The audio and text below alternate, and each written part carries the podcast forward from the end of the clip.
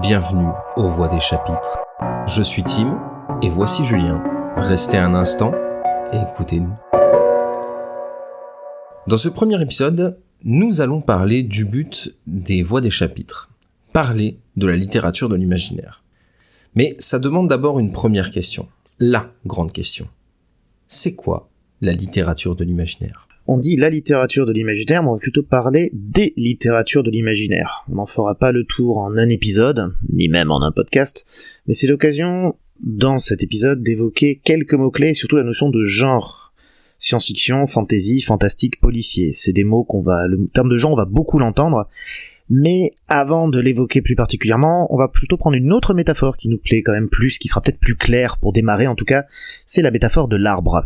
Cette métaphore de l'arbre, elle est très simple. Imaginez un arbre gigantesque avec trois grosses branches. Ces branches, elles viennent d'un tronc qui est colossal et dont les racines s'enfoncent dans les mythes, les folklores et les légendes de l'humanité. On va d'ailleurs commencer à faire une première distinction assez importante entre la notion de fiction et la notion d'histoire. On ne peut pas considérer les premiers mythes, les premiers mythes de la création, ceux qu'on retrouve dans l'histoire du monde, des grandes religions, comme de la littérature, car ce ne sont pas des fictions, c'est de l'histoire. À l'époque, la frontière est floue. Quand vous euh, lisez certains textes historiques, ben justement, ils racontent la création du monde. Ils ne, ils ne disent pas, attention, disclaimer, ce n'est pas ce qui est arrivé. Voilà, ça c'est déjà un point important. On ne peut pas considérer la Bible comme de la littérature de l'imaginaire, par exemple. Ça n'empêche pas ce que nous, ce qui nous va nous intéresser, la littérature de l'imaginaire, de puiser dans ces sources-là de manière directe et assumée. Par exemple, on va prendre un exemple, c'est euh, Percy Jackson, une série de romans écrits par Rick Riordan entre 2005 et 2015, qui raconte l'histoire d'un demi-dieu, le fils d'un dieu grec, dont l'histoire se déroule dans notre monde, avec juste une petite différence, les dieux existent. C'est aussi l'occasion de parler d'un mythe fondateur chinois, celui du roi singe Sun Wukong héros des pérégrinations vers l'Est, aussi appelé le voyage en Occident de Wu Cheng-en. Je sais pas si je prononce bien Wu Cheng-en, mais je pense. Qui va inspirer une quantité incroyable d'ouvrages, dont l'un des plus connus est la série Dragon Ball de Akira Toriyama, qui a commencé en 1984.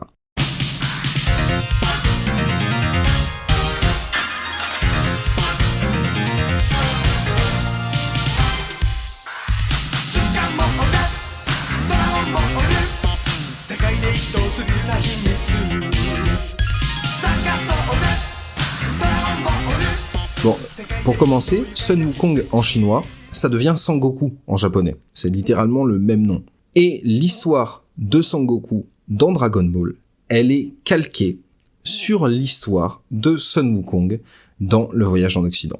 Les exemples comme ça, on pourrait en parler pendant des heures. Et clairement, ça va être le but de certains épisodes qu'on va vous proposer. Mais ça vous donne surtout une idée du matériel qui a permis la création des différentes branches de cet arbre. Et ces trois branches, il va falloir les nommer.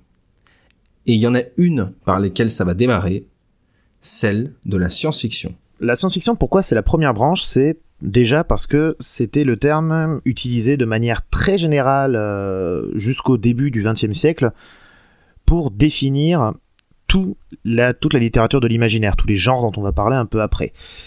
Et euh, ce côté mélange des genres, c'est-à-dire le fait qu'on fasse de l'SF quoi qu'il arrive, on a un très bon exemple avec un auteur de un auteur, auteur français qui s'appelle J.H. Rony Aîné, considéré comme étant un des pères de la science-fiction française.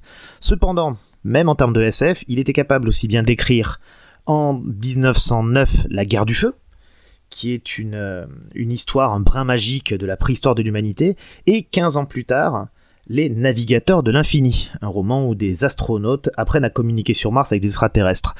On notera d'ailleurs que euh, c'est la première utilisation du terme astronaute dans l'histoire. Voilà, le côté un peu, les auteurs de SF viennent euh, rajouter des choses au monde réel finalement, c'est quelque chose qu'on verra assez souvent dans le podcast. C'est les auteurs de SF eux-mêmes qui vont chercher à faire la distinction entre ces différentes branches dans les années 50, pour vraiment commencer à différencier quand on va un peu spécialiser entre guillemets les genres mais c'est quelque chose qui va souvent revenir en fait. Ce terme de littérature de l'imaginaire qu'on utilise actuellement il va revenir dans les années 90 donc on est toujours un peu euh, voilà. Il y a des périodes où ce mélange des genres cet entremêlement des branches est plus ou moins assumé et revendiqué par les différents auteurs. La science-fiction. Du coup c'est quoi et pourquoi la différencier des autres? C'est une question qui est assez simple, et pour simplifier encore plus les choses, on va y répondre avec une phrase. La science-fiction, c'est parler du futur pour critiquer le présent. Cette définition, elle n'est pas universelle, elle n'est pas absolue, mais c'est celle que nous, on va utiliser pour définir ce genre. C'est ça qui nous permet justement de le différencier des autres genres. Dans cette idée de critique du futur pour parler du présent, on peut penser à 1984 de George Orwell, qui est illustré par le fameux Big Brother qui nous surveille, mais on peut aussi penser à V pour Vendetta, dans la même veine, qui est donc un comic scénarisé par Alan Moore et dessiné par Lloyd, publié de 1982 à 90 et qui nous plonge là aussi dans un futur où un parti totalitaire a restreint les libertés et formate les consciences et les masses. On retrouve dans ces deux œuvres le désir de parler d'un futur sombre pour amener la critique des actions du présent.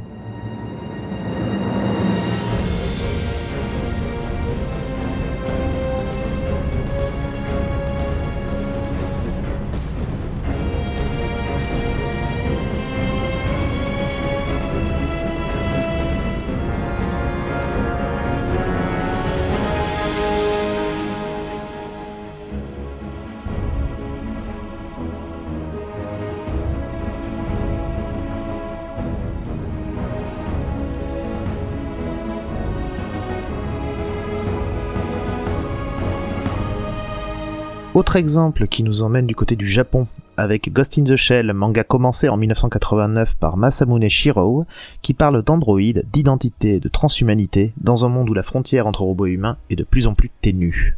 Face à ces futurs qui font peur ou qui en tout cas intriguent, quoi de mieux que d'aller se réfugier dans un autre? Ça, c'est le principe de la fantaisie. En une phrase, la fantaisie, c'est de proposer une aventure dans un monde différent du nôtre avec ses propres règles. On a cité 1984 pour la science-fiction, donc on peut se permettre de continuer avec nos gros sabots et parler du Seigneur des Anneaux de J.R.R. Tolkien, sorti en 1954, dans la série un peu gros mammouth de la, de la fantasy. On note d'ailleurs hein, que le livre euh, trouve son influence, son histoire dans les mythes nordiques et anglais, toujours ce lien un peu avec le retour aux racines mythologiques qui fait la base des littératures de l'imaginaire. Pourquoi est-ce qu'on peut parler de fantasy dans ce livre-là? C'est facile, hein les créatures de ce monde, les hobbits, les nains, les elfes, n'existent pas dans le nôtre. Cependant, leur existence n'est pas remise en cause parce que bah, ce n'est pas les mêmes règles. La magie existe, les aigles géants aussi, et ça va très bien à tout le monde. L'exemple peut se trouver dans tous les médias du livre. Et en France, on a eu la chance d'avoir des BD de fantasy exceptionnels, comme l'incroyable saga L'Enfeuse de Troyes, de Harleston et Tarquin, qui a démarré en 1994 et qui nous plonge dans un monde médiéval magique, donc le monde de Troyes, où tout le monde naît avec un pouvoir. Il y a des pouvoirs qui sont super classe, comme celui de l'Enfeust, qui lui permet de faire fondre le métal.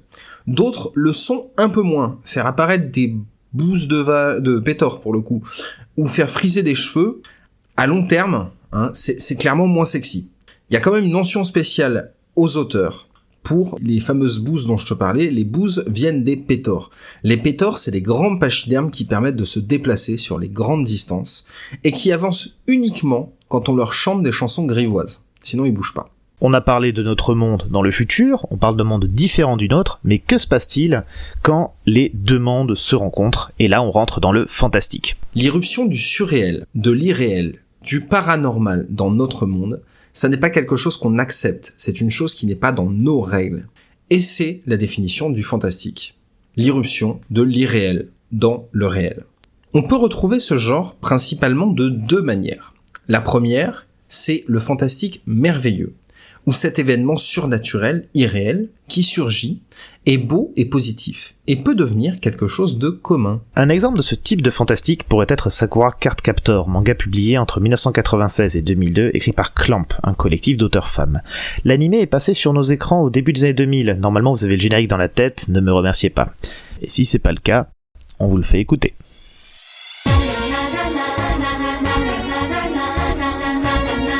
De rien.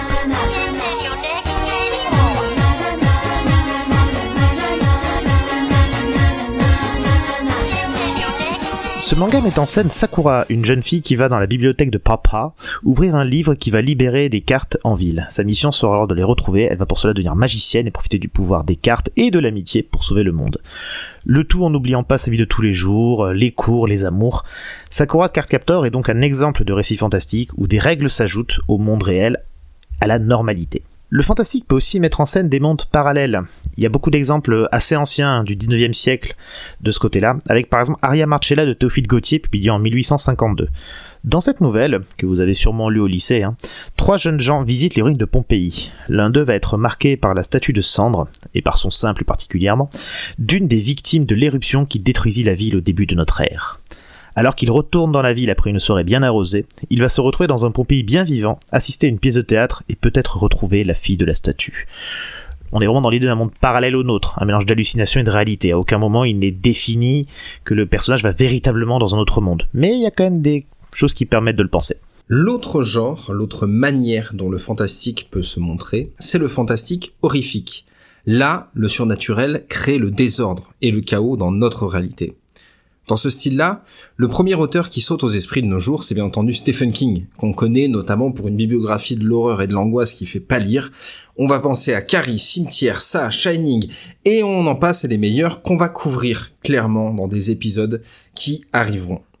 Mais justement, un peu moins connu et pourtant tout aussi glaçant, on peut parler de la série de comics Lock and Key, qui est scénarisée par Joe Hill, qui est le fils de Stephen King, et dessinée par Gabriel Rodriguez. Cette série a démarré en 2008 et montre bien la transition entre le fantastique merveilleux et horrifique. Des clés surnaturelles apportent différents pouvoirs. Ça, c'est cool. Mais justement, ces clés merveilleuses s'encombrent d'un fardeau qui s'annonce lourd à porter. Pour ceux qui ont regardé la série Netflix inspirée du comics, ça n'a rien à voir avec la puissance graphique et scénaristique du comics. Donc si vous avez vu la série, foncez lire les livres, vous allez adorer. Si vous avez lu les livres, bah, vous avez raison de pas aller plus loin. En France, on va aussi avoir un exemple de bande dessinée qui est Le Grand Mort de Loisel et Malier, qui a débuté en 2007 et qui nous plonge dans une histoire horrifique qui se déroule en Bretagne et qui s'inspire du folklore local. Car, en entrant dans le monde du petit peuple, Pauline ne sait pas ce qu'elle va ramener dans notre réalité. Tin, tin, tin. Chaque genre a donc clairement une différence intrinsèque. J'avoue, on a utilisé ce mot simplement pour faire intelligent. En vérité, ces définitions nous permettent simplement d'illustrer la présence de chacun de ces genres dans tous les supports du livre, que ce soit roman, BD, comics ou manga. Même si les genres sont justement moins mis en avant pour ce dernier euh, médium, les mangas. Le but des voix des chapitres, c'est justement de créer des passerelles entre les œuvres et les genres, mais aussi de créer les liens entre ces différents genres. Puisque, prenons le Seigneur des Anneaux on peut pas faire plus fantasy. 1984, c'est pareil, on peut pas faire plus SF. Mais d'autres œuvres vont naviguer entre les codes. Les codes des genres sont fluctuants et ils ne sont au final pas spécifiques à un genre en particulier. Attendez, on vous explique. Premier exemple, Harry Potter.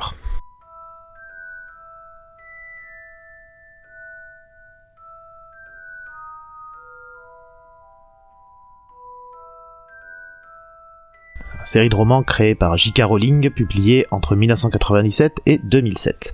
Au départ, Harry Potter est un enfant qui vit dans notre monde, il a la révélation d'un autre monde. On est dans le fantastique, c'est le moment où on lui dit qu'il apprend qu'il est un sorcier. Par contre, quand il arrive à l'école, à Poudlard, ce monde parallèle devient la normalité pour lui et ça devient de la fantaisie. Le fantastique sert ici à mettre en scène l'émerveillement du personnage et du lecteur devant ce monde plein de magie et de surprises, mais après, il faut bien que les cours commencent. Les règles du fantastique doivent quand même être conservées, vu que Harry Potter revient parfois dans son monde, d'origine, et il y a pas mal de références aux liens entre les mondes magiques et non magiques tout au long de l'histoire. Il y a donc navigation constante entre fantastique et fantasy. Un autre exemple pour montrer que la classification c'est compliqué, c'est Star Wars.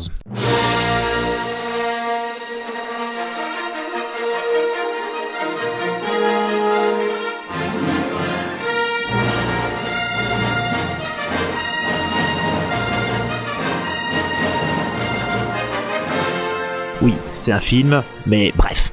Ça pourrait être simple pourtant. Star Wars, c'est des vaisseaux spatiaux, des technologies avancées, c'est de la science-fiction. Eh ben non Il faut plus voir la science-fiction dans Star Wars comme un habillage, un univers pour une histoire à visée mythologique.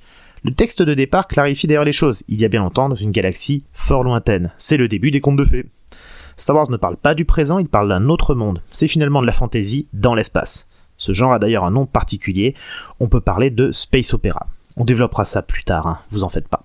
Comme disait le grand auteur Sir Terry Pratchett, on va en parler très souvent, la science-fiction, c'est de la fantasy avec des boulons.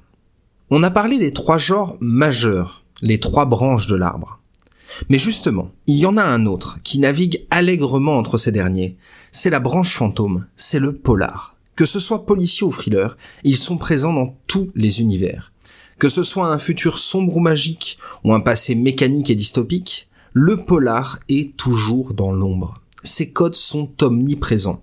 Et il nous semble donc tout aussi important de l'inclure dans les genres, dans les branches. Chacun de ces univers représente un chapitre dans le grand monde des livres. Nous sommes là pour vous faire emprunter leur voix. Bienvenue aux Voix des chapitres. Nous vous donnons rendez-vous au prochain épisode pour explorer le premier chapitre, la science-fiction.